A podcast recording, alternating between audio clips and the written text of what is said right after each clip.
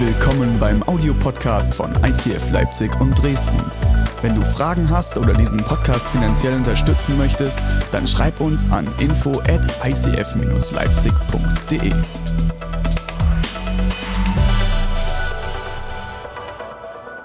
Unser Traum. Ist gut, oder? Schön, dass du heute da bist. Ich sehe auch ein paar Gäste in unserer Runde hier. Das freut mich ganz besonders. Heute ist Vision Sunday. Und wenn du Teil unserer Kirche bist, du gesagt hast, diese Kirche ist mein Zuhause, solltest du heute ganz besonders die Ohren aufmachen. Wir werden einige geniale Dinge angehen im nächsten Jahr. Und ich freue mich auf das, was kommt. Aber bevor wir uns anschauen, was kommen wird, möchte ich mit euch einen kleinen Rückblick machen auf das, was wir dieses Jahr erlebt haben und wo Gott uns gesegnet hat. Und eine Sache ist ganz, ganz besonders wichtig, vor allem auch, wenn du Gast bist, aber ganz besonders, wenn du Teil unserer Kirche bist. Wir sind eine Mitmachkirche. Und die letzten Wochen war mir das etwas leise beim Predigen. Vielleicht auch, weil ich teilweise nicht gepredigt habe und es keiner eingefordert hat. Aber wisst ihr was? Wir sind eine Kirche, wir wünschen uns eine Kultur der Ehre. Wir wollen einander ehren. Wir wollen einander ermutigen und anfeuern, das zu tun, zu was Gott uns bestimmt hat. Und eine Sache, eigentlich zwei. Ich fange mit der ersten an. Die erste Sache, wenn wir einen Gastprediger haben, möchte ich, dass die Gastprediger von der Bühne danach gehen und mir sagen, René, es war die ermutigendste Kirche, zu der ich jemals predigen durfte. Ich habe mich so wohl gefühlt, ich habe mich so zu Hause gefühlt und ich konnte die beste Predigt halten, weil ich nicht das Gefühl habe, ich predige gegen eine Wand, sondern weil ich das Gefühl hatte, ich habe eine Kirche vor mir sitzen, die Bock hat zu hören, was, ich, was Gott mir aufs Herz gelegt hat. Das ist mein Ziel. Und umso mehr solltet ihr das machen, wenn die eigenen Leute auf der Bühne stehen. Zweite Sache. Zweite Sache, und hier wird es jetzt ernst, Leute. Kultur der Ehre, Kultur der Ermutigung. Stell dir vor, du stehst sonntags hier und machst Musik. Du hast mittwochs abends von 7 bis 12 Uhr geprobt. Du hast einen Job, musst am nächsten Morgen wieder früh raus und trotzdem hast du dich entschieden, deine gesamte Zeit, deine gesamte Energie und alles, was du hast, in diesen Mittwochabend zu stecken. Und dann kommst du sonntags morgens um 7 Uhr wieder hierher, sonntags morgens. Nachdem du am Vorabend anderthalb Stunden Worship in Elim gemacht hast. Und du kommst hierher, du baust dein Zeug auf, 7 Uhr morgens, dicke Augen, du machst die Probe, du hast Schnittstellenprobe, es wird alles durchgecheckt, alles funktioniert. Das Video läuft, die Zeit läuft ab, das zweite Video läuft, das Video läuft runter, du gehst auf die Bühne und du guckst in den Raum und der Raum ist halb leer. Wie würdest du dich fühlen? Hm. Meine lieben unpünktlichen Freunde, ich schieb das mal kurz vorweg. Dieses Gefühl, das du gerade gefühlt hast, ist das Gefühl, das die Leute sonntags morgens haben, wenn sie hier auf der Bühne dienen und keine Sau ist da. Ich wünsche mir von ganzem Herzen, dass wir anfangen als Kirche, auch wenn wir morgens um 11 Uhr Gottesdienst machen, dass wir pünktlich anfangen. Und das hängt von dir ab. Zwei Sachen, warum. Das erste ist, wenn du zu spät kommst, ist das ziemlich unfair gegenüber allen ehrenamtlichen Mitarbeitern, die auf der Bühne stehen. Okay? Das ist unfair, ist unehrenhaft und einfach ätzend. Es sind Leute, die für dich sonntags hier stehen, um dich in die Anbetung zu Jesus zu führen. Und wenn du nicht pünktlich da bist, ist es unehrenhaft gegenüber den Leuten, die dir an dem Tag dienen. Zweite Sache. Zweite Sache. Was denkst du, wie das ist, wenn die Person, die pünktlich da war, hier im Lobpreis steht und schon im zweiten Lied in der Tiefe ankommt und Gott begegnet, dann kommt dem, Entschuldigung, kann ich mal kurz durch? Warte, Entschuldigung, warte, ich muss noch auf den Stuhl da hinten drauf. Warte mal, Entschuldigung, könnt ihr mal? Achtung, äh, ja, Entschuldigung, ich weiß, ich bin wieder zu spät. Meine Kinder mussten halt noch in die Kids-Shirt und es war alles total schwierig. Äh, das sind so die Momente, wo ich einfach reinschlagen könnte. Wisst ihr warum? Wisst ihr warum? Weil es so unfair ist gegenüber den Leuten, die pünktlich da sind und sagen, ich will in die Anbetung kommen. und du kommst rein, wuselst, am besten streitest dich ja mit deiner Frau beim Reingehen, wird noch diskutiert, wo der Kinderwagen abgestellt wird und was noch alles zu tun ist und ach ja, äh, ich muss jetzt auch erstmal hier im Lobpreis ankommen. Und dann nachher heißt, naja, Lobpreis war halt jetzt auch heute nichts für mich. Ähm, erstens ist der Lobpreis nicht für dich, sondern für den Herrn. Zweitens, äh, komm pünktlich. Setz dich zehn Minuten vorher in den Raum fang an anzukommen und nimm dir die Zeit auch, um bei Jesus anzukommen. Und noch viel mehr, gib deinem Nachbarn und den anderen dieser Kirche die Chance, bei Jesus anzukommen, dadurch, dass du sie nicht aus dem Lobpreis reißt, weil du verschlafen hast oder was auch immer. Wenn ihr Kinder habt, haben wir auch. Stell dir deinen Wecker 15 Minuten früher, sei 15 Minuten früher hier und check deine Kinder oben pünktlich ein und dann bist du auch pünktlich hier hinten im Raum wir wissen auch, wie das ist. Wir müssen auch sonntags morgens um 9.25 Uhr mit unseren Kindern da sein. Das ist nicht immer leicht, das ist manchmal herausfordernd. Und äh, wie Brian Houston das gesagt hat, dann gibt es die Momente, wo man im Auto sitzt und nochmal voller Gnade hupt, dass der Nachbar, äh, dass der, äh, der Partner endlich kommt. Ganz gnadenvoll hupt man dann, äh, voller Gnade und gesegnet ähm, damit man pünktlich in den Gottesdienst kommt. Okay, lass uns bitte darauf achten, äh, wir wollen Kultur der Ehre und Kultur der Ermutigung leben als Kirche, auch an dieser Stelle. Und stell dir einfach vor, du stehst auf der Bühne und alle Leute kommen wuselnd rein und du versuchst mit allem, was du hast und kannst, den Menschen, die gerade hier stehen, zu helfen, in den Lobpreis zu kommen. ist einfach mega unfair, oder? Macht das Sinn? Okay, Vision Sunday mit einem Rüffel eröffnet. Sehr gut gemacht, René. Jetzt spreche ich ein Gebet und bete für Pünktlichkeit, den Geist der Pünktlichkeit und dann starten wir richtig rein, alright? Seid ihr ready? Verdauen? Seid ihr noch am Verdauen? Braucht jemand noch einen Moment? Okay, Jesus, ich danke dir, dass du jetzt hier bist. Und Jesus, am Ende geht es darum, dass wir dir begegnen wollen und dir dienen wollen. Und Jesus, ich bete, dass du uns hilfst als Kirche an allen Stellen, wo wir zusammenkommen, Kultur der Ehre und Ermutigung zu leben und füreinander da zu sein und einander anzufeuern und miteinander diesen Celebrations Sonntags zu feiern, wo wir als ganze Kirche zusammenkommen, um zu feiern. Nicht um eine Predigt zu hören, sondern um gemeinsam zu feiern, was du tust in unserer Kirche.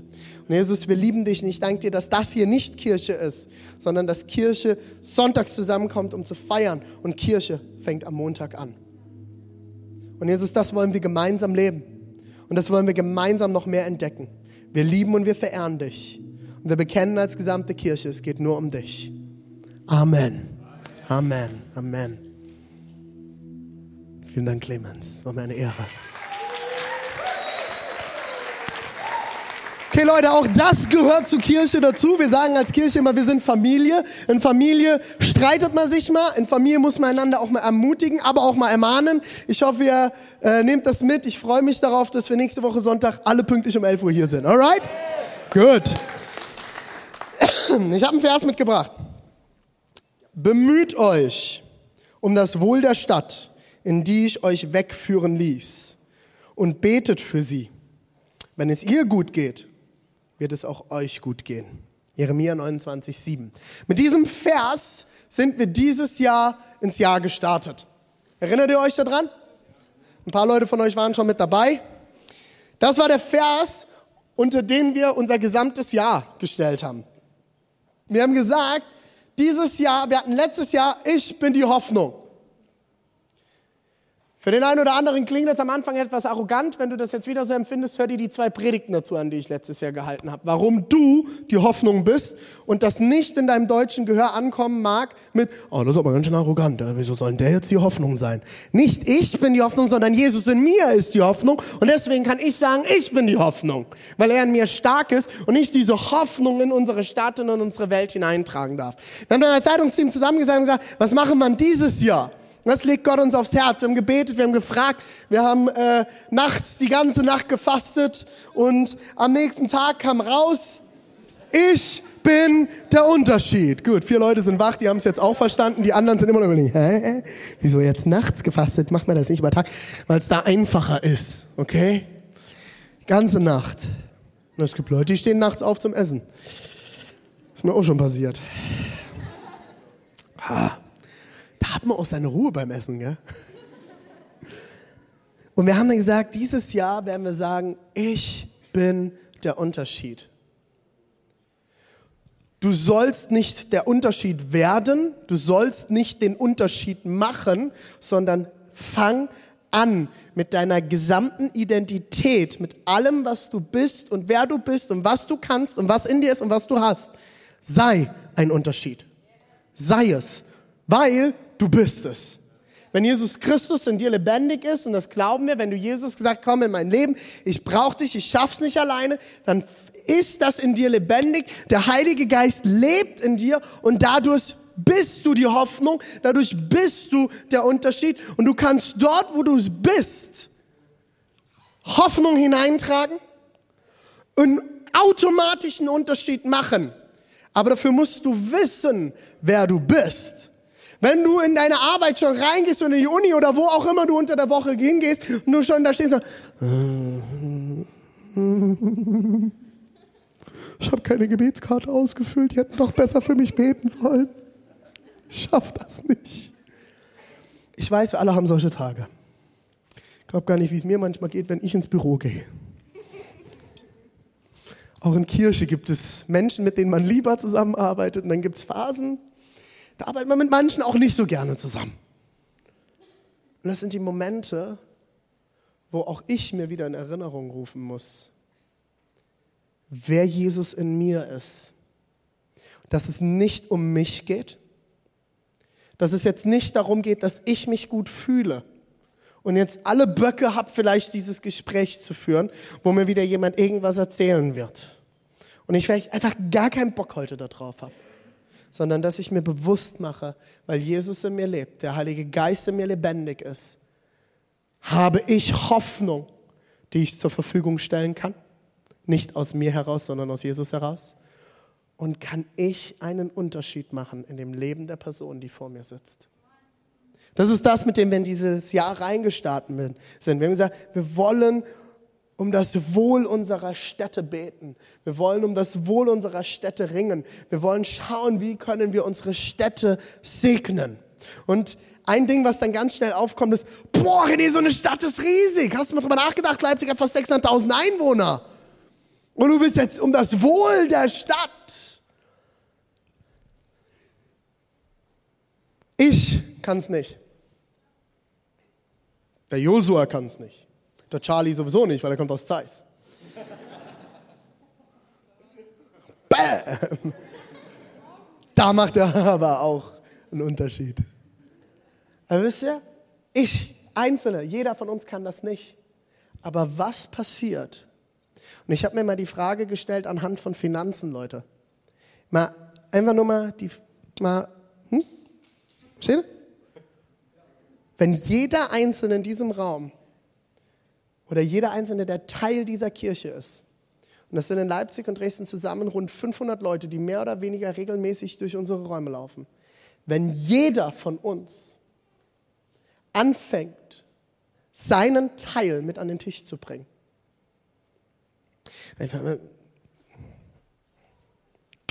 Mal dazwischen. Aber immer wieder Leute, die kommen und sagen, oh René, können wir als Kirche nicht mal oder vielleicht auch, was denkst du? Könnten so viele Dinge machen. Es sind so viele Dinge, die einzelnen Leuten von euch auf dem Herzen liegen und die immer wieder an mich rangetragen werden. Wenn wir alle unseren Teil mit an den Tisch bringen, könnte ich 15 Leute mehr anstellen, um die Dinge zu bewegen, die Gott uns aufs Herz gelegt hat.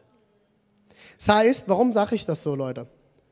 Wenn einer 50 Euro bringt, können wir nicht viel tun. Aber wenn alle zusammen 500 Leute 50 Euro bringen, wie viel ist das? Wer ist gut in Mathe? Na, komm. Also, na, also, so, mal, also, aber, Jesus, komm. Und wer hat? Wer hat? Bitte? 25.000 Euro. 50 gegen 25 ist ein bisschen ein Unterschied. Ist ein kleines Auto. Mit 50 Euro kriegst du nicht mal einen Blinker.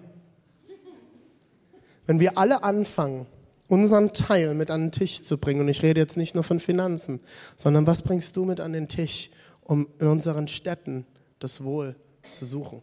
Was bringst du mit an den Tisch, dass du dort, wo du bist, einen Unterschied machst? Vielleicht bist du der Erste. Aber wenn du anfängst und der Nächste noch und der Nächste, können wir etwas bewegen. Ganz einfache Rechnung, oder? Macht, macht Sinn. Genau das haben wir Anfang des Jahres gesagt, was wir tun wollen, oder? Ich will mit euch jetzt, einen Rück, äh, bevor ich einen Rückblick mache, etwas mitgebracht. Ich lese gerade ein Buch von Dr. Chant. Dr. Chant ist einer der Leitungsgurus überhaupt auf diesem Planeten.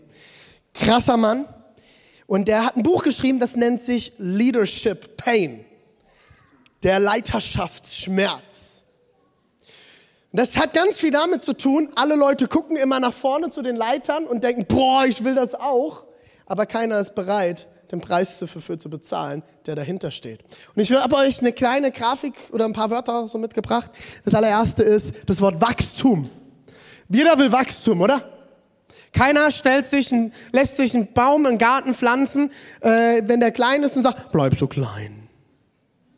Gut, es gibt so ein paar Leute, die lieben Bonsai-Bäume und, und sind da den ganzen Tag dran am Rumschnippeln und so. Die, die sind aber auch interessant, die Menschen. Das sind interessante Menschen. Ähm, ich habe nicht gesagt, dass sie schlecht sind oder so. Ich finde sie einfach interessant. Wirklich mit solchen Leuten hast du interessante Gespräche. Ähm, Wachstum, oder? Wir alle wollen wachsen. Und am liebsten wollen wir so wachsen. Nicht so, dann wieder hoch. Nee, so, oder? Jeder will Wachstum in seinem Leben. Wir wollen wachsen in unserer Beziehung mit Jesus. Wir wollen wachsen in unseren Ehen, in unseren Beziehungen. Unser Geld soll wachsen. Unser Haus soll wachsen am besten noch. Dann gibt es bestimmte Menschen, die hätten gerne einen Baum, wo Klamotten drauf wachsen. Oder alles soll immer wachsen, soll vorangehen. Wir wollen weiterkommen. Das Problem ist, mit Wachstum passiert immer eines in unserem Leben. Mit Wachstum kommt immer Veränderung. Und ich habe das die Woche mit den Leitern schon mal durchgesprochen. Äh, mit jedem Wachstum, das du erleben wirst, wird Veränderung in dein Leben kommen. Verheiratete? ist eins der interessantesten Wachstumsszenarien in deinem Leben. Aus eins wird zwei. Und wenn zwei zusammenkommt, wird auch manchmal vier. Aber wenn eins und eins zusammenkommen, es werden zwei, Mann und Frau, ich sag euch, nichts hat in meinem Leben so viel verändert wie die Hochzeit.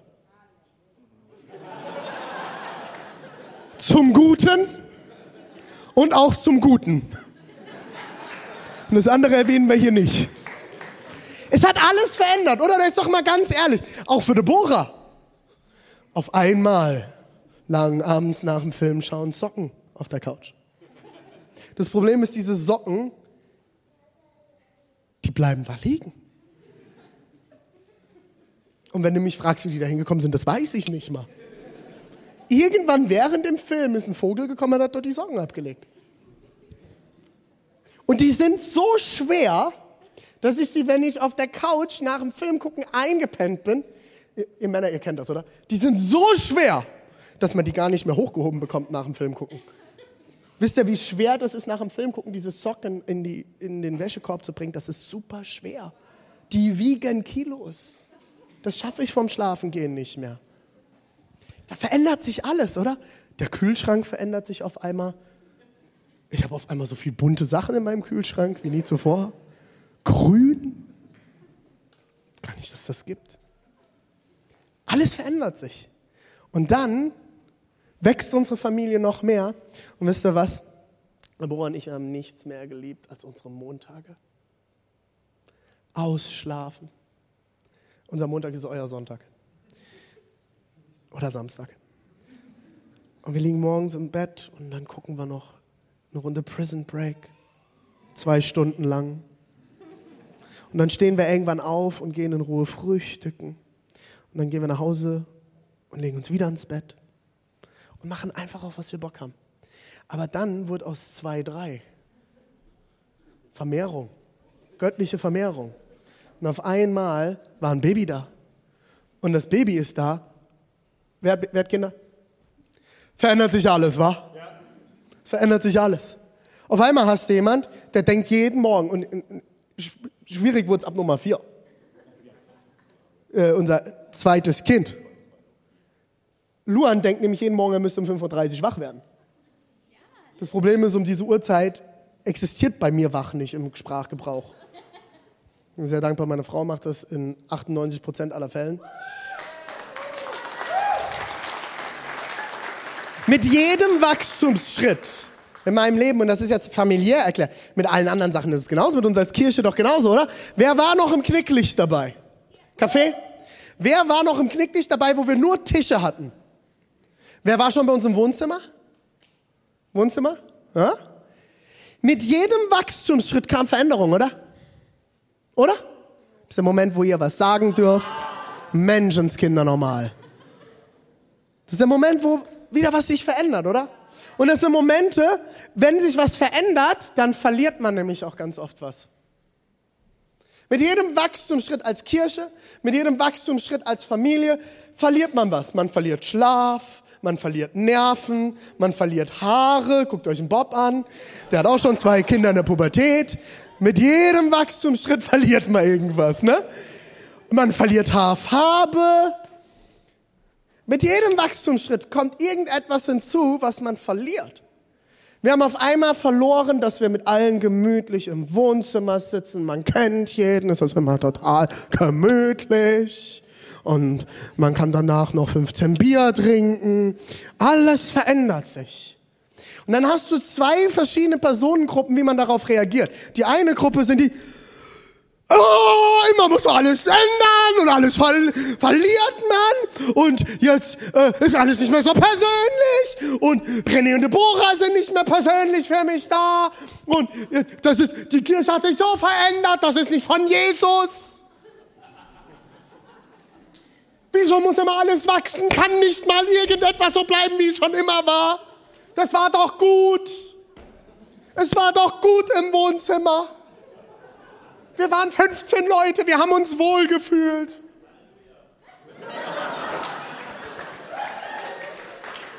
Das ist ja eine Gruppe, oder? Kennt ihr so Leute? Das haben wir schon immer so gemacht und das wird auch immer so bleiben, weil es sich als gut bewährt hat. Ich habe in unserer Kirche einen Satz geprägt der heißt, wenn jemand kommt und sagt, das machen wir, weil wir es schon immer so gemacht haben, was machen wir dann? Wir hören auf. Dann müssen wir es sofort verändern. Die andere Gruppe, das sind dann eher so Leute wie ich. Veränderung! Geil! Let's rock and roll, Leute! Hey, was können wir anders machen? Ich bin sofort dafür. Wir machen alles anders, jeden Sonntag. Ich würde jeden Sonntag alles anders machen. Das ist so, so bin ich. Ich würde jeden Tag unsere Wohnung umstellen, wenn ich könnte und die Zeit hätte. Jeden Tag. Ich würde am liebsten jeden Tag komplett neue Klamotten haben. Einmal anziehen, weg damit. Mach ich nicht. Keine Angst, liebe ökologischen Freunde. Mach ich nicht. Ich verkaufe sie danach.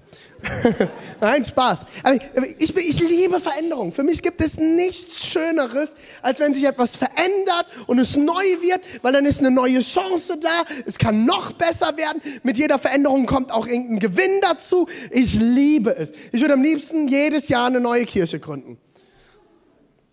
Ich liebe Veränderung. Ich liebe es. So, jetzt haben wir diese zwei Pole und diese zwei Pole haben wir auch in unserer Kirche. Mit mir habt ihr den Pol der Veränderung. Solange ihr in dieser Kirche seid, werden wir ständig etwas verändern. Und werden wir auch stetig etwas verlieren. Aber wir werden auch stetig etwas dazugewinnen. Das Problem nämlich ist, mit Wachstum, Veränderung und Verlust kommt immer Schmerz. Wachstum ist gleich Schmerz. Und Leute, da sind wir dieses Jahr als Kirche durchgegangen wie fast niemals zuvor. Wie fast nie zuvor.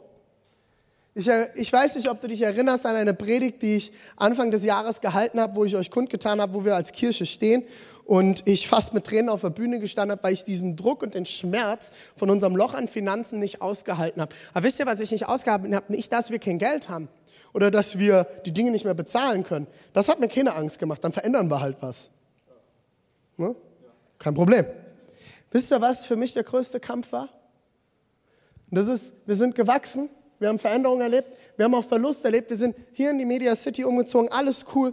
Und dann habe ich gemerkt, warte mal, das gibt's doch jetzt nicht. Jetzt haben wir alles verändert und alles läuft und wir wachsen, alles steht auf grün. Und du bezahlst den Scheiß nicht, Gott? Äh, irgendwie haben wir die Rechnung anders gemacht, wir zwei, oder? Du hast mir doch einfach gesagt, reich die Rechnung ein. Und dann kriegen wir das schon hin. Und diesen Kampf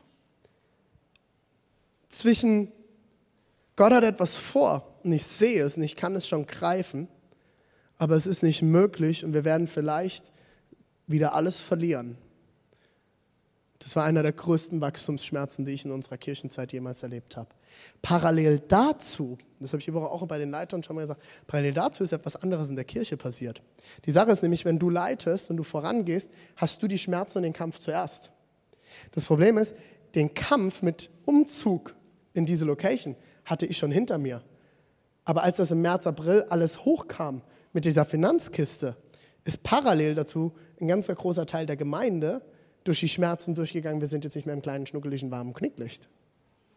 Und ich weiß nicht, ob du dich erinnerst, ich habe damals im Knicklicht noch gesagt, Leute, erinnert euch daran, wie heiß, schwitzig, ätzend, eng und laut dieses Knicklicht ist.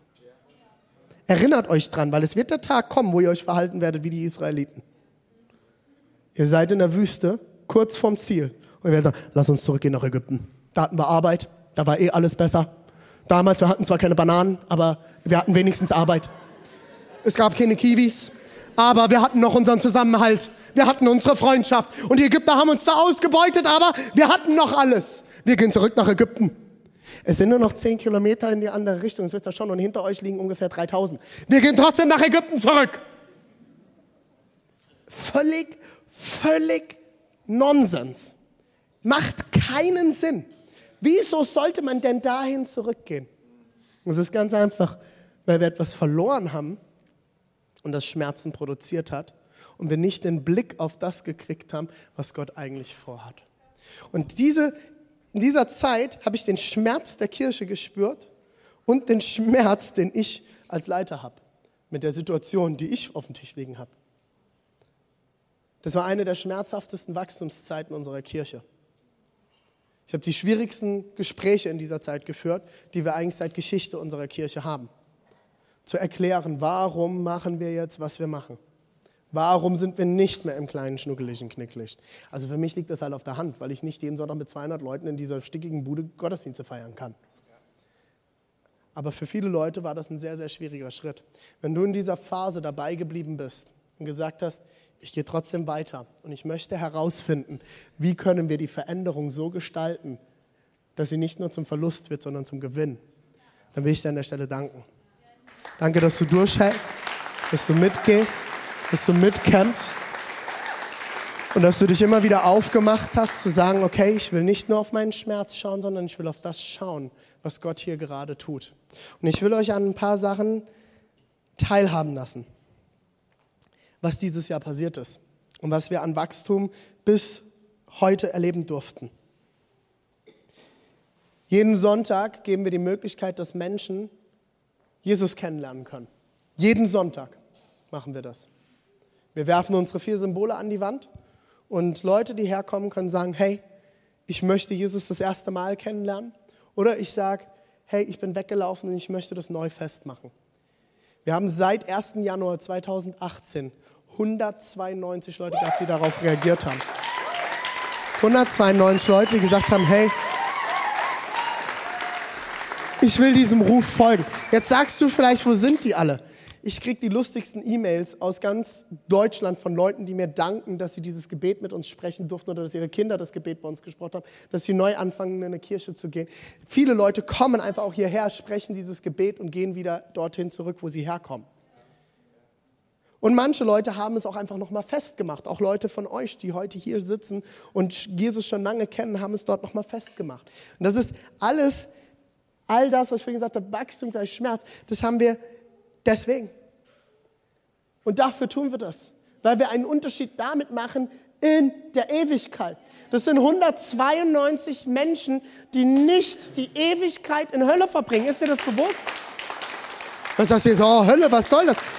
Es gibt Himmel und es gibt Hölle. Und es sind 192 Leute, die in dieser Kirche in diesem Jahr gesagt haben, wir möchten unser Leben im Himmel mit Jesus Christus verbringen und möchten uns ausrichten auf das, was Gott vorhat. Und da hast du Anteil daran.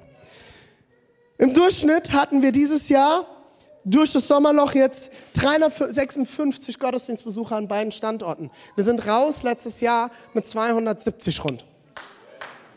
Das sind Leute, die dazugekommen sind in Leipzig und in Dresden gesagt haben, das wird mein Zuhause werden. Und Leute, jetzt kommt die abgefahrenste Zahl. Wir haben erwartet Anfang des Jahres, dass wir dieses Jahr 126.075 Euro Einnahmen machen werden.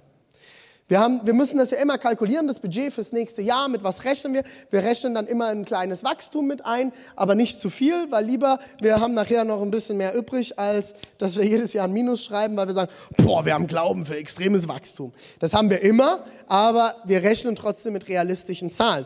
Wir haben ein Wachstum mit eingerechnet, wir haben gesagt, wir, wir werden dieses Jahr rechnen mit 126.000 Euro. Ähm, damit haben wir dann ein Budget geschrieben, wir haben drei verschiedene Budgets geschrieben, ich weiß nicht, ob du dich noch dran erinnerst, ähm, und mit verschiedensten Minusse. Jedes Budget war im Minus.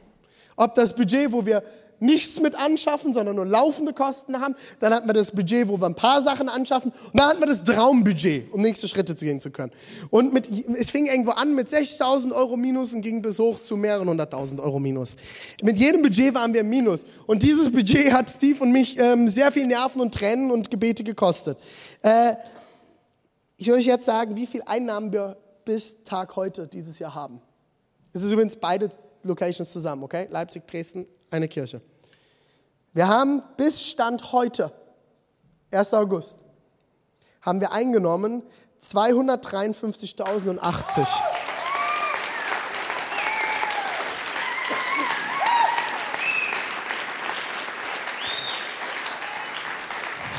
Das sind 127.005 Euro mehr als erwartet. Sprich, ähm, mach nochmal die letzte Folie. Mach das mal weg, Jonas. Ihr seht, 126.000 waren erwartet. Jetzt wieder das andere drauf. 127.000 haben wir mehr, also mehr als doppelt so viel als erwartet.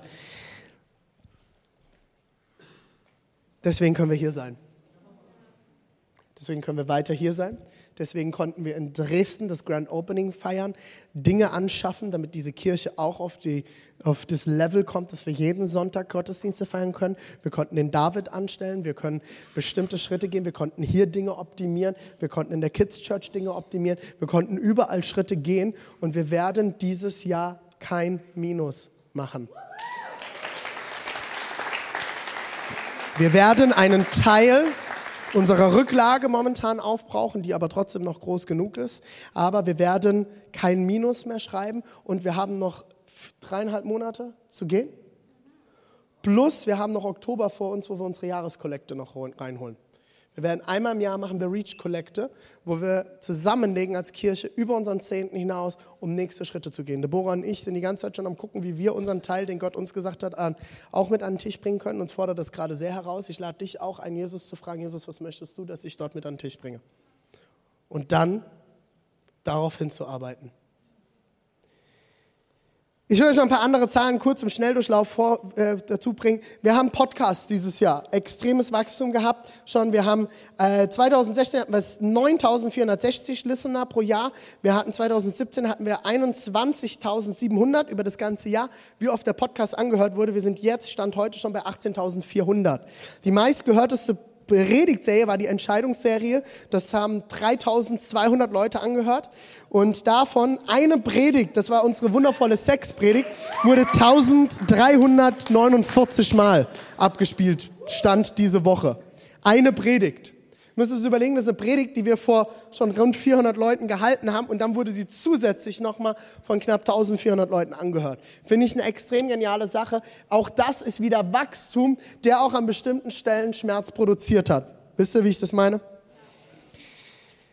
Unser Jahresmotto dieses Jahr, ich bin der Unterschied. Ich habe euch ein Zitat mitgebracht von Marie Curie. Marie Curie ist eine der bekanntesten Physikerinnen. Sie ist unter anderem dafür bekannt, das Wort radioaktiv mit vorangebracht zu haben, weil sie Uran untersucht hat über Jahrzehnte.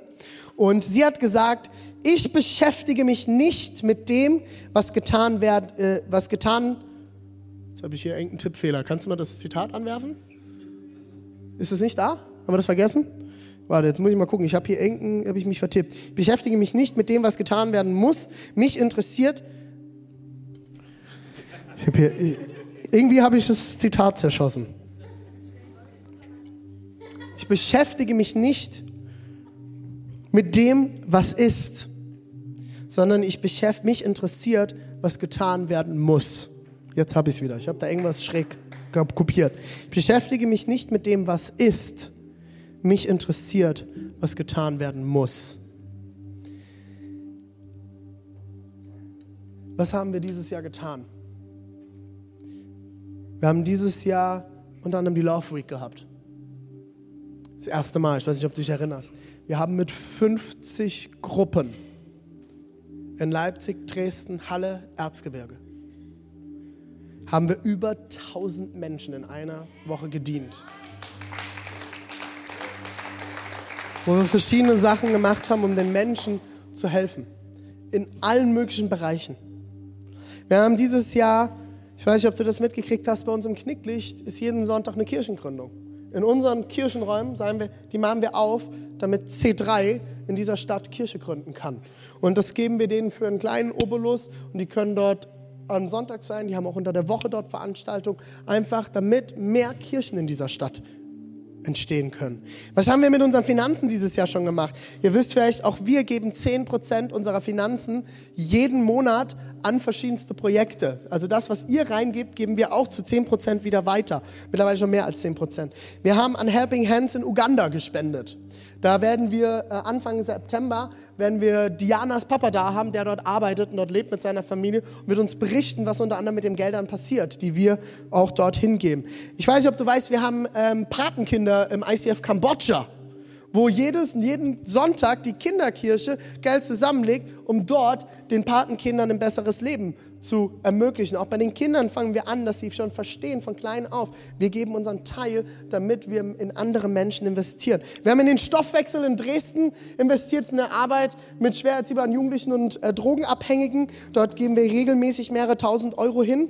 Die sind extrem dankbar dafür. Und wir haben eine weitere Kirchengründung unterstützt. Und zwar kommt ab September jetzt eine äh, Truppe von Leuten, die nennen sich das Leipzig-Projekt, sind unter dem Dach äh, und dem Bund der FEG angegliedert und werden in Plagwitz Kirche gründen. Auch dort haben wir äh, rund 1000 Euro hinüberwiesen und gesagt, wir wollen euch supporten, dass ihr nächste Schritte gehen könnt. Der Gründungspastor hat mich fast unter Tränen angerufen und gesagt, nee, wir sind noch gar nicht da und äh, ich, ich feiere es, dass ihr jetzt schon in uns investiert und dass wir als Kirchen gemeinsam für diese, diese Stadt stehen und nicht jeder seine eigene Suppe kocht. Was haben wir noch gemacht?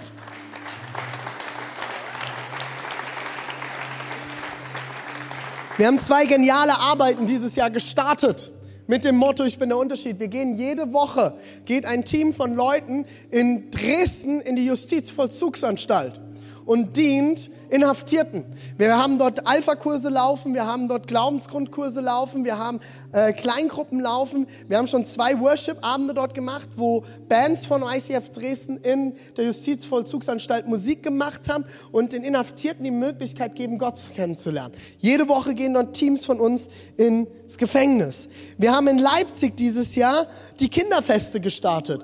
Aus den Love Week heraus, ich weiß nicht, ob du dich daran erinnerst, jede Woche geht momentan ein Team nach Grünau auf einen Spielplatz und dient dort mehreren Kindern jede Woche mit dem Ziel, den Kindern mehr Lebensqualität und Hoffnung zu geben darauf, dass es mehr gibt als ihre Plattenbauten und ihre Betonsiedlung, die sie jeden Tag sehen. Ich werde den Abschluss machen, Leute, mit dem, wo es hingehen wird. Ich hatte am Freitag eine extrem lustige Begegnung in der Sauna. Es war keiner von euch. Das war ganz gut. Was, erlebt, was ich erlebt habe, ist ein Anfang 50, hat er gesagt, ich glaube 53 ist er, 53-jähriger Mann, der in, der in die Sauna reinkam. Und ich weiß, es gibt so Leute, die in der Sauna immer denken, sie müssten einem ihr Leben erzählen. So, ist eigentlich die Sauna meine Zeit, wo ich mich erhole und eigentlich nicht reden will. Aber er, er hat mir sein Leben erzählt und hat mir erzählt von der DDR-Zeit und etc. und was sich alles verändert hat, welchen Schmerz, kannst du mal das Bild anwerfen, äh, Wachstum gleich Schmerz. Er hat mir erzählt, wie alles um ihn sich verändert hat, er Dinge verloren hat und deswegen Schmerz hat über dem, wo wir gerade drin stecken. Und dann sagte er mir, äh, weißt du René, nee, René hat er nicht gesagt, er kannte mich gar nicht. Ganz vergessen. Er sagt, weißt du, ähm, wir hatten zu DDR-Zeiten vieles nicht. Aber eine Sache hatten wir immer. Und das war unseren Zusammenhalt und unsere Gemeinschaft. Wir haben getanzt, wir waren fröhlich. Sagt er, wo tanzt man denn heute noch? Habe ich gesagt, komm mal bei uns vorbei. Habe ich an der Stelle noch nicht. Wir gesagt, weißt du, wir hatten dort noch wahre Gemeinschaft. Und da habe ich ja gesessen und gesagt, eigentlich crazy. Wie verrückt ist das denn? Da habe ich ihn angeguckt und gesagt, weißt du, genau deswegen bin ich Pfarrer. Ich sage da immer nicht Pastor, weil mit dem Begriff können die Leute oft nichts anfangen. Ich sage, weißt du, deswegen bin ich Pfarrer. Sagt er, wie, bist du Pfarrer? Sag ich, ja, ja, bin ich. Aber wieso jetzt nochmal? Das verstehe ich nicht. Weißt du was? Mein Ziel ist es. Wir wollen diese Gemeinschaft und den Zusammenhalt und die Tiefe der ersten Kirche wiedersehen. Und dann sagt er, sagt er so, naja, aber ich kann doch da nicht viel machen. Da habe ich gesagt, du nicht, aber wir alle. Alleine kannst du das nicht neu schaffen. Aber wir zusammen können das schaffen. Du kannst dich dazu entscheiden, das wieder hervorzubringen. Es fängt bei dir an. Ich bin der Unterschied. Und das ist eine ganz, ganz wichtige Sache. Ich zeige nicht auf jemand anderen und sage, du bist der Unterschied. Nein, du bist der Unterschied. Nein, nein, nein, du bist der Unterschied. Deswegen heißt es nicht, du bist der Unterschied, sondern ich bin der Unterschied. Du kannst einen Unterschied machen. Du kannst den Unterschied machen. Dort, wo du bist. Wir haben dieses Jahr, werden wir einen großen Change machen. Kannst du mal die Struktur anwerfen? Wir werden diese, unsere Kirche dieses Jahr noch komplett next level hieven. Ich habe euch unser neues Organigramm mitgebracht. Ihr müsst es nicht alles verstehen. Ich werde ja ganz kurz das versuchen zu erklären. Wir werden in Zukunft werden wir einen Bereich Gesamtkirche haben und wir werden einen Bereich lokale Gemeinden gehen haben. Hast du auch die, das, die näheren Bilder da? Kannst du einmal die Gesamtkirche anwerfen? Ist nicht da? Okay. Ähm, ihr seht den oberen Teil. Er wird geprägt von den leitenden Pastoren, das sind Deborah und ich, mit dem Leitungsteam. Darunter findet ihr die Standortpastoren für die einzelnen Standorte und darunter werdet ihr ein Expertenteam finden. Dieses Ex diese Ebene ist für Vision, Struktur, das große Bild und die geistliche Leitung der Kirche zuständig. Diese Ebene. Dort werden wir alles entwickeln und dort raus wird alles entstehen. Darunter werdet ihr dann die lokale Gemeinde finden. Wir werden Dresden, Leipzig, Halle, Erzgebirge, und so weiter und so fort. Da gehe ich nachher nochmal drauf ein. Wir werden haben die lokalen Gemeinden, die von einem Standortpastor jeweils geleitet werden und verantwortet werden. In Dresden David und Jeschi. Und darunter findet ihr die einzelnen Bereiche. Bereichsleiter, Welcome Home, Bereich Worship, Bereich Kids und so weiter. Die obere Riege wird den Plan und die Vision vorantreiben, in dieser Region Kirchen zu gründen und sich überlegen, wie können wir mit so wenig Ressourcen so viele Menschen wie es geht in den einzelnen Standorten für Jesus erreichen. Macht das soweit Sinn? Die Experten sind dafür zuständig, die Gesamtvision umzusetzen in ein Bild. Sprich, wenn wir Christmas Experience feiern Weihn zu Weihnachten, wird das Expertenteam mit dem Stand, Standortpastoren und der Leitung gemeinsam ein Bild entwickeln. Wie können wir eine Christmas Experience entwickeln, die wir in allen Standorten umsetzen können? Welche Dinge machen wir alle gleich und in welchen Dingen hat jeder Standort seine Freiheit? Und das wird dann unten auf der Ebene umgesetzt. Warum das? Das ist die nächste Folie.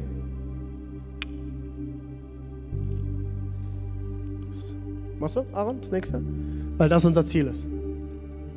Unser Ziel ist es, als Kirche ist es unsere Leidenschaft, dass Menschen Jesus Christus ähnlicher werden, furchtlos leben und ihr Umfeld positiv verändern. Das ist das, was wir sehen wollen. Das ist das, was wir sehen wollen. Und ich habe euch eine Landkarte mitgebracht. Ich habe dieses Jahr bei Leo Städte eingereicht. Ich habe gesagt, Leo, ich habe mit ihm zusammengesessen und wir haben uns unterhalten und ich habe ihm mein Herz erzählt. Ihr seht dort oben die drei roten, äh, blauen Punkte, das ist ICF Berlin. Hier unten ist ICF Nürnberg. Das sind die nächsten ICFs zu uns. Das hier in der Mitte, jetzt darfst du die nächste einmal reinzoomen, das sind wir. Wir haben hier ICF Leipzig, wir haben unten ICF Dresden, dann seht ihr zukünftig ICF Halle, zukünftig ICF Erfurt, zukünftig ICF Weimar, ICF Jena, ICF Gera, ICF Zwickau, ICF Erzgebirge, ICF Chemnitz.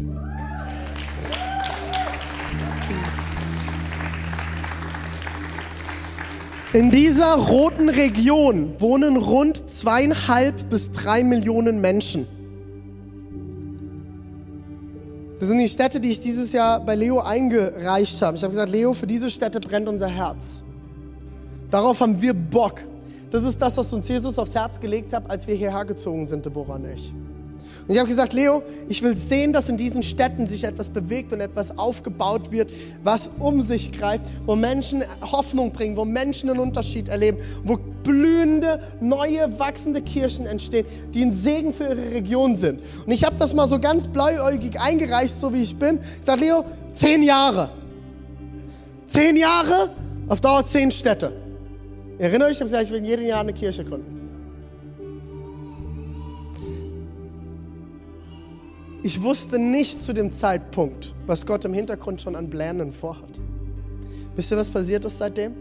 Ich habe ich hab mich zu Jesus gesagt, okay, ich werde nur noch mit Leitern in Städte gehen. Wenn wir jemanden haben für Halle, werden wir nach Halle gehen. Wenn wir jemanden haben fürs Erzgebirge, gehen wir nach Erzgebirge. Wenn wir jemanden haben für whatever, dann werden wir dorthin gehen. Eine Sache, die mich dann aber jemand darauf hingewiesen hat, ist, René, wenn du das sehen willst, kannst du auf Dauer Leipzig nicht mehr, nicht mehr leiten. Dann wirst du auch für Leipzig einen Standortpastor brauchen. Verlust, Schmerz. Eine Sache, Leute, die wir anstreben fürs nächste Jahr, ist, dass wir einen Pastor, Pastorin oder Pastoren-Ehepaar finden, die auch diese Location leiten. Das heißt nicht, dass ich weniger predige, dass Deborah weniger predigt. Wir werden, bauen ein Predigteam gerade auf, mit dem wir in den verschiedensten Standorten immer wieder predigen. Und ich werde weiter hier in dieser Stadt wohnen und das wird weiterhin meine, mein Standort sein. Aber ich brauche jemanden, der diesen Standort ver verantwortet und leitet, damit wir daran arbeiten können. Das wird Veränderungen bringen, aber es wird Raum für Wachstum schaffen. Und wisst ihr, was seitdem passiert ist? Wir werden Halle starten. Unser Ziel ist es, dass im nächsten Jahr ICF Startup Halle an den Start geht. Wir haben momentan eine Truppe aus ungefähr 30 bis 40 jungen Menschen, die sich regel, die regelmäßig sonntags nach, aus Halle hierher kommen. Wir haben zwei Small Groups in Halle. Ziel ist es, bis Ende des Jahres vier Small Groups aufzubauen. Und wir haben jemanden gefunden, den Gott uns geschenkt hat, um die Halle-Community aufzubauen. Es wird als erstes eine Small Group Community sein. Und mein Ziel ist es, zum Januar nächsten Jahres ICF Startup Halle an den Start zu bringen. Und die Person, die das übersehen wird und verantworten wird, wird die Dana sein. Dana, stimme auf.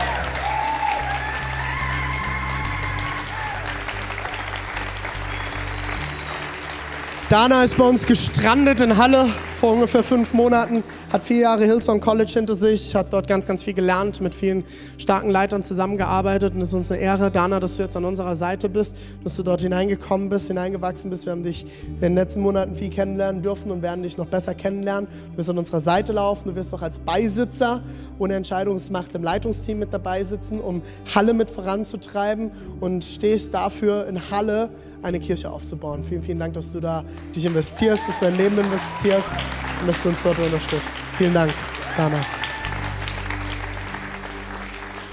In derselben Woche, wo wir entschieden haben, wir werden Halle starten, sitzen zwei Leute bei uns im Wohnzimmer, äh, die schon seit ungefähr drei Jahren zu unserer Kirche mehr oder weniger regelmäßig kommen, mit denen wir vor anderthalb Jahren das letzte Mal zusammengesessen haben und wo noch so ein bisschen alles in der Schwebe war und die uns sagen, René, wir wollen, dass etwas im Erzgebirge entsteht. Und er sagt, oh, naja, Erzgebirge. Vor anderthalb Jahren habe ich schon gesagt, naja, wir sind halt eigentlich eher eine sehr urbane Kirche. Jetzt eher ein bisschen städtischer angehaucht von unserem Stil. Ich weiß nicht, wie wir auf dem Land was machen sollen. Und ich habe damals zu Jesus gesagt, Jesus, wenn du ready bist, irgendwo was zu starten, ich werde nicht sagen, wir starten jetzt dort was und werde das aus dem Boden rausreißen. Wir gehen dorthin, wo du etwas tust und uns zeigst, dass es dran ist. Dann sitzen die dort und sagen, René, wir sind ready, wir wollen etwas in Halle starten. Ich sage, okay, wollt ihr es mit uns zusammen, äh, Entschuldigung, in Erzgebirge, ich schmeiße es immer durcheinander. Ist ja auch ähnlich, Erzgebirge, Halle, das eine ist ein bisschen hügeliger, das andere ein bisschen dreckiger. Äh, boah, nein, Spaß. nein, alles gut. Es sind beides wunderschöne Regionen. Halle ist eine geniale Stadt. Ich habe mich wirklich in den letzten Monaten in Halle verliebt. Es ist eine mega schöne Stadt. Und äh, wenn wir sitzen die zwei dort vor und sagen, wir sind bereit, dass wir im Erzgebirge was starten. Ich sage, ja, mit uns? Oder wollt ihr was Eigenes? Wollt ihr einfach, dass wir euch supporten? Oder wollt ihr es unter der Flagge ICF machen? Habe sie eine Woche mitgegeben. Nach einer Woche sagen sie, wir sind am Start und wir wollen das unter ICF starten. Sage, come on, wir sind am Start. Ich habe es am Freitag ins Leitungsteam reingebracht. Also Leitungsteam, was sollen wir machen? Jetzt haben wir schon das Halle-Ding an der Backe. Sollen wir jetzt auch noch uns Erzgebirge ans Bein nageln? Und wir haben alle zusammen uns angeguckt und gesagt, hey, wenn Gott jetzt startet und etwas tut und wir Leute haben, die die Verantwortung übernehmen, die wir coachen können, die wir fördern können, werden wir ICF Startup Erzgebirge an den Start bringen.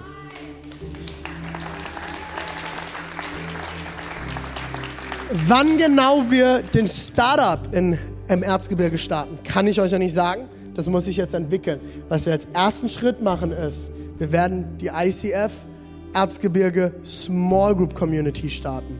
Das heißt, Niki und Antje werden ab jetzt Verantwortung übernehmen, dass im Erzgebirge in der Region um Oelsnitz herum mehr Small Groups entstehen. Wir werden erste Gemeinschafts- und Community-Aktionen starten, damit Menschen kennenlernen können, was wir dort tun. Und wir werden in Halle und im Erzgebirge vorantreiben, dass dort genauso wie in Leipzig und in Dresden Kirchen entstehen, die eine gesamte Region segnen werden. Ist, ist es genial? Ist es genial? Das ist unser Gebet, Leute. Und ich lade dich ein, mit für dieses Bild zu beten, mit für dieses Bild einzustehen. Es geht nicht um ICF Leipzig, es geht nicht um ICF Dresden, es geht nicht darum, was in allererster Linie für uns hier gut ist, sondern wir werden immer mehr darüber nachdenken, wie können wir eine Kirche bauen, die eine Region segnet wo mehr Menschen Jesus kennenlernen können, in den Städten, wo sie herkommen. Wir werden dieses Jahr noch den Walk for Freedom haben. Wisst ihr wo? In Leipzig, in Dresden und in Halle. Wir werden in drei Städten aufstehen und demonstrieren für Menschen in Sklaverei, Menschen in Sexsklaverei. Ostdeutschland ist ja einer der größten Transitregionen, wo Menschen aus Osteuropa nach Deutschland hineingeschleust werden für Sexarbeit. Und wir werden aufstehen in drei Städten in dieser Region und ihnen eine Stimme geben, die keine Stimme mehr haben. Wir werden dieses Jahr eine Worship Night noch haben mit Tobias Teichen in Halle. Am letzten Septemberwochenende, am Samstag und sonntags hier in Leipzig. Wir werden eine fette Worship Night machen betet mit uns. Wir haben immer noch keine Location in Halle. Wir sind händeringend eine Location am Suchen. Aber wir wollen unsere erste Veranstaltung in Halle machen. Wir werden eine Tageskonferenz haben mit One Youth, wo wir eine Jugendkonferenz mit der Elim gemeinsam auf die Beine stellen. Im Pavillon der Hoffnung Mitte Oktober. Wo unsere Band mit am Start sein wird, wo wir als Mitarbeiter mit am Start sein können, um die nächste Generation noch mit zu erreichen. Wir werden dieses Jahr wieder Christmas Experience haben an allen Standorten. Wir planen, dass dieses Jahr über 1000 Menschen das Evangelium an diesem Wochenende hören können vom dritten Advent. Wir werden noch eine zweite Love Week machen. Und ich will, dass wir noch mehr Menschen segnen in unserer Region. Wir werden unsere Reach Collector im Oktober haben. Und wir werden den Aufbau von ICF Startup Halle und Erzgebirge vorantreiben. Wir werden unsere JVA-Arbeit in, in, Dresden weiter aus, ausbauen mit mehr Programmen und mehr Häftlinge gesegnet werden. Wir haben erst der Häftling, der aus dem Knast rausgekommen ist und jetzt in Dresden andockt. Wir werden unsere Kinderfeste in Leipzig mit vorantreiben. Wir haben jetzt gerade eine Spende von der Diakonie Leipzig bekommen von 3000 Euro. Wir gesagt haben, das ist der absolute Hammer, was ihr dort macht. Wir wollen das fördern. Es hat uns ein Gespräch gekostet. Wir werden bei Reach, werden wir unter anderem auch für unsere Kinderfeste sammeln um dort Material anschaffen zu können, wie eine Hüpfburg, eine mobile und verschiedenste Dinge, um dort wirklich geniale Kinderpartys zu feiern. Wir werden dieses Jahr noch zwei Predigtserien haben, wo es genauso wie in der Predigtserie über Daniel um den Unterschied sein ging. Werden wir eine Predigtserie jetzt haben, wenn der Feind anklopft, da werden wir gleich noch was zu hören. Die wird nächste Woche starten und wir werden eine Predigtserie haben im Oktober, die sich nennt Beziehungsweise, wo wir drei Sonntage uns mit Ehe, Beziehung, Freundschaft, Streitkultur und verschiedensten Dingen auseinandersetzen, dass du lernst, in deinen Beziehungen ein Unterschied zu sein. Ich will abschließen mit Jesaja 25, Vers 1. Herr, du bist mein Gott. Ich lobe dich und preise deinen Namen, denn du vollbringst wunderbare Taten. Was du vor langer Zeit beschlossen hast, das hast du in großer Treue ausgeführt.